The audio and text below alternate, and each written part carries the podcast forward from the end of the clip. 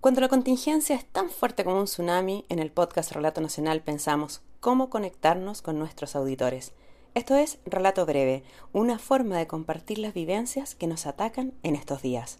La pandemia del coronavirus nos lleva a crear este espacio, pues creemos que escucharnos nos ayuda a hacer nuestros mundos más vivibles. Estos relatos se graban en las condiciones que la pandemia y la responsabilidad nos permiten. Los invitamos a seguir enviando sus historias por WhatsApp.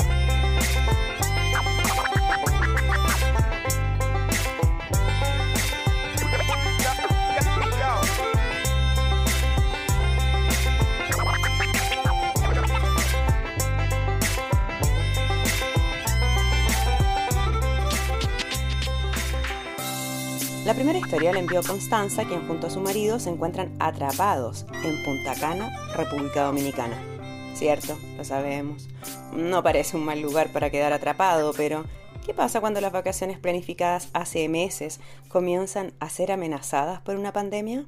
Este año decidimos venirnos a Punta Cana, por lo tanto compramos el pasaje y el viaje todo hace varios meses. Todo bien, obviamente eh, esperando con ansia hasta que llegó el minuto de ir, ¿no? La semana pasada mucha gente nos preguntó, oye, ¿qué va a pasar con su viaje? Pero en general no, no, tuvimos tantos problemas en el sentido de que creíamos que esto no iba a escalar tan rápido. Dijimos, si tomamos las precauciones y todo, eh, probablemente no va a pasar nada más.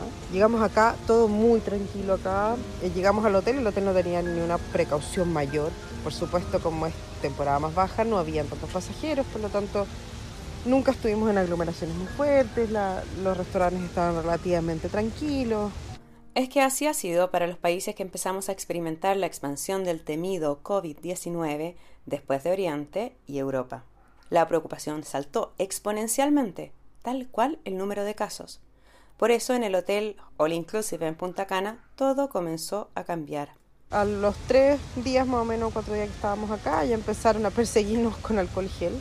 A donde estuviéramos, entrábamos a un restaurante, salíamos, en todos los baños, en todos los vestidores, en, todas partes alcohol gel. Veíamos que había más gente haciendo aseo, más cuidado.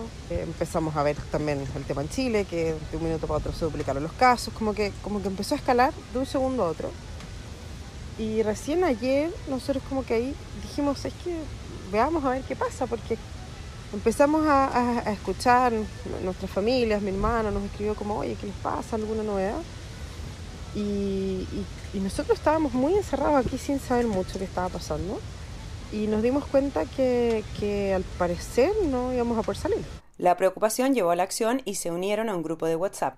Ahí logré, como, logramos meternos a un chat eh, donde se han ido juntando todos los chilenos que estamos aquí en República Dominicana, con los cónsules, con el embajador también en el chat y las cosas empezaron a escalar muy rápido, muy, muy fuerte. La gente se empezó a poner muy nerviosa, habían personas que ya les habían cancelado el vuelo, que ya estaban sin hotel, mucha gente con familias, con niños, que ya no tenían dónde quedarse. Te empiezan a decir, sabe que el hotel se cierra el viernes, sabe que el hotel se cierra el sábado. Y decís, chuta, me tengo que ir del hotel, ¿qué hago? ¿Para dónde me voy? Sin saber, sin conocer. Al momento en que Constanza nos envió su audio, la incertidumbre sobre su vuelo de regreso a Chile se mantenía. Así es que reservaron un cuarto en un apart-hotel más cerca de supermercados y farmacias, por si la estadía se tiene que mantener. Los invitamos a seguir compartiendo sus experiencias. Esperamos que Relato Breve con el coronavirus sea una manera de hacer más llevadera esta cuarentena o cautiverio.